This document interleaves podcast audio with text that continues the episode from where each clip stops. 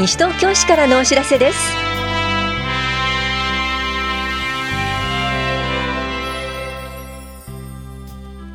今日は休日診療を行っている当番の病院。多摩六都科学館西東京ウィークなどについてお知らせします。インタビュールームお話は西東京市ごみ減量推進課の池内和也さん。テーマはゴミの出し方ワンポイントです。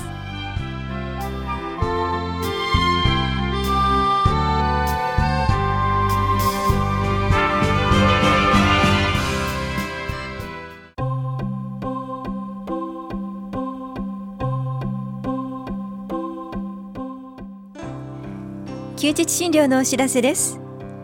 今日診療を行っている病院は緑町三丁目の田無病院と八戸町三丁目の春クリニック。そして中町一丁目休日診療所です。田無病院の診療時間は夜10時までで電話番号は461-2682 461-2682春クリニックの診療時間は夕方5時までで電話番号は425-1178 425-1178です。休日診療所の診療時間は夜9時までで電話番号は424-3331 424-3331です。受診の際は小児科など診療科目をお問い合わせの上お出かけください。歯科・歯の診療は新町2丁目の岩崎歯科クリニックが行っています。受付時間は夕方4時までです。岩崎歯科クリニックの電話番号は463-7650 463-7650です。受診の際はお問い合わせの上お出かけください。また健康保険証と診察代をお持ちください。休日診療のお知らせでした。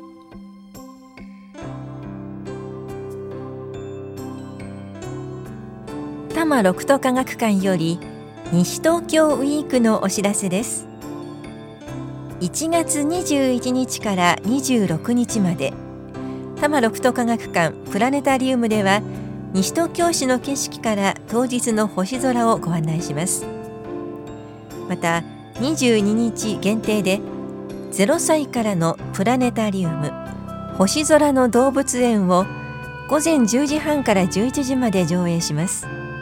赤ちゃん大歓迎。おしゃべりしても泣いても大丈夫です。一緒にお星様を眺めましょう。このプログラムは0歳から3歳ぐらいの乳幼児とその保護者が対象です。また同じく22日に大人向けプラネタリウム。プラネタリウムで星雲星団を観察。メシエ天体巡りを午後1時10分から55分まで上映します。18世紀の天文学者シャルル・メシエは彗星と紛らわしい天体をまとめカタログを作りました。有名な星雲や星団にはメシエ M 番号が付けられ今なお使われています。プラネタリウムでメシエ天体を眺めてみましょう。双眼鏡をお持ちの方はぜひご持参ください。このプログラムは中学生以上が対象です。小学生以下は入場できません。プラネタリウム料金は大人520円。4歳から高校生までは210円です。また入館料は大人520円。子ども210円ですが西東京市在住在学在勤の方は入館料が特別料金となり大人250円。子ども100円となります。証明書を受付に提示してください。また1月26日は宝谷駅南口より無料シャトルバスを運行します。詳しくは多摩六都科学館のホームページをご覧になるかお問い合わせください。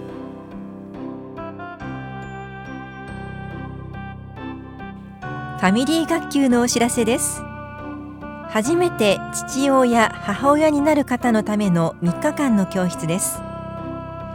1日目は妊娠中の生活と健康。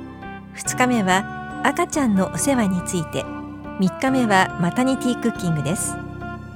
参加できるのは西東京市在住で初めて父親母親になる方です。妊婦のみの参加も可能です。3日目は妊婦のみとなります。出産予定日が5月6月の方を対象にした第11コースは2月7日金曜日と2月22日土曜日の午前9時半から午後0時半まで法や保健福祉総合センターで3月6日金曜日午前10時半から午後0時半まで田梨総合福祉センターで行われます。受講ご希望の方はコース番号出産予定日病院名パパの参加予定日などを明記の上はがきかメールでお申し込みください。申し込み期間は24日までです。お申し込みお問い合わせは市役所健康課ファミリー学級までどうぞ。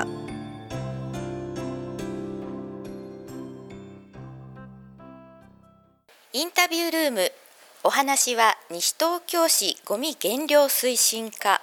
池内和也さん。テーマはゴミの出し方ワンポイント。担当は長谷沙織です。さて新しい年2020年になりましてそろそろ平常通りの生活に戻ってきたという方も多いと思いますがこのタイミングで改めて日常生活において欠かすことのできないゴミの分別などについてゴミの出し方ワンポイントを伺っていきましょう。ゴミは大きく分けて可燃ゴミ、不燃ゴミ、プラスチック容器包装類と資源物、資源物は瓶、缶、ペットボトル、スプレー缶、ライター、古紙、古布類、金属類、配色用油、小型家電と分別して出しますけれども細かくこのように分別する理由というのは池内さんどういったことなのでしょうか？可燃ごみ不燃ごみからリサイクルできるものを資源物として収集することにより埋め立てなければならなかったゴミゴミが減量され最終処分場の延命につながりました。平成10年から使用していた二塚処分場では平成25年にいっぱいになると想定されていましたが平成30年度のデータですが44%にとどまっています。ということなんですね。でこのプラスチック容器包装類ですとかペットボトルはきちんと出せば資源になるということなんですけれども特に間違いやすい事例などはありますでしょうか？プラスチック製品でもそのものが商品だと不燃ごみです。その商品を包んでいるものや緩衝材がプラスチック容器包装類となります。またプラマークが一つの目安になります。西東京市ではプラスチック容器包装類とペットボトルはそれぞれ違う車で収集していますので収集車から見やすいように別々に排出してください。収集車が違うっていうことはご存じない方もいらっしゃるかと思いますがペットボトルとそれからプラスチック容器包装類これは別々に出すここ注意するべき点ですね。さて池内さん特に困った事例ですとか事故につながってしまったという事例などはあるんでしょうか？プラスチック容器包装類の中に近畿品と言われる刃物とリチウムイオン電池が混入して搬入された事例が中間処理施設から報告されました。リチウムイオン電池は鋭利なものが刺さったり強い衝撃や圧迫が加わったりすると発熱し発火することがありますので十分ご注意ください。これら近畿品がプラスチックリサイクル施設に搬入されますと西東京市のプラスチック容器包装類の受け入れが拒否されてしまう恐れがあります。あの本当にこういったものの混入危険ですので改めて注意しなくてはいけないなと思いました。ではこのような近畿品はどのようにして出したら良いのでしょうか？刃物については収集員が怪我をしないように新聞紙などでくるみ危険や刃物と表示して不燃ごみの隣にそのまま排出してください。またリチウムイオン電池などの充電池は棚視聴者2階のロビーやエコプラザ西東京1階ロビーに回収ボックスを設置していますのでそちらにお持ちいただくか JBRC の協力店家電量販店やモバイル機器などを販売している店頭にもリサイクルボックスが設置されています。お皿などが割れてしまうということはあると思うんですけどもこれはお皿はですね不燃ごみになりますので、え紙に包んでいただいて、え不燃ごみの袋の中に入れていただきます。えーと、刃物等は、えー、危険物になりますので、えー、そのまま出してください。はい、わかりました。えー、そしてその他にも注意する点はありますでしょうか？医療系廃棄物の注射針も近畿にあたりますのでお買い求めの薬局に相談してください迷った時はどのようにしたらよいでしょうか？分別につきましてはゴミ資源物収集カレンダーや市のホームページゴミ分別アプリを参考にしてください。はい。で例えばちょっと時々迷ってしまうことがあるんですけれどもスプレー缶を捨てる時っていうのはどのようにしたら良いですか？中身が残っていても結構です。穴を開けなくても結構です。瓶の収集日に瓶の横に透明半透明の袋に入れてお出しください。その他わからない場合は042-438-4043ゴミ減量推進課までご相談ください。池内さんありがとうございました。出し方によっては危険につながってしまうこともあるということと資源にならなくなってしまうということがありますので各ご家庭で注意してゴミ出ししていただきたいと思います。インタビュールームテーマはゴミの出し方ワンポイント。お話は西東京市ゴミ減量推進課池内和也さんでした。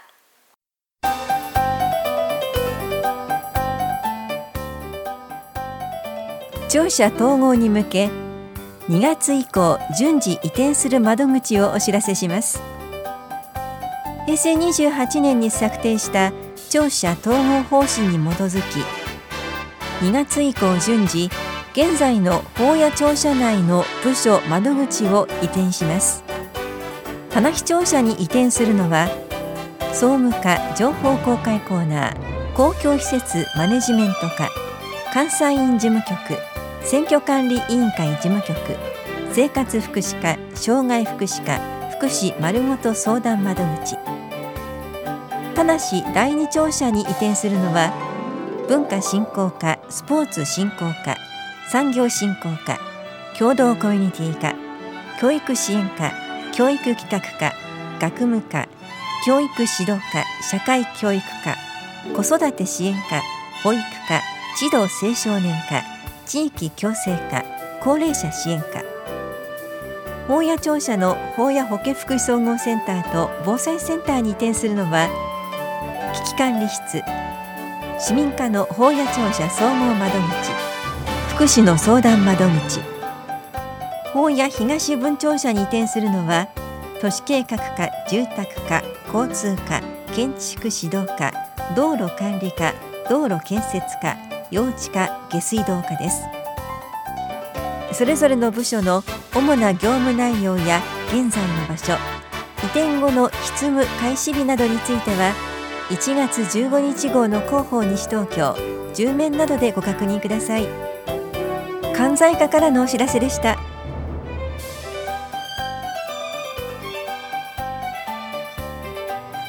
この番組では皆さんからのご意見をお待ちしています。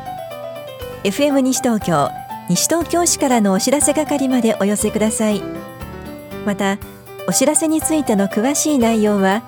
広報西東京や西東京市ウェブをご覧いただくか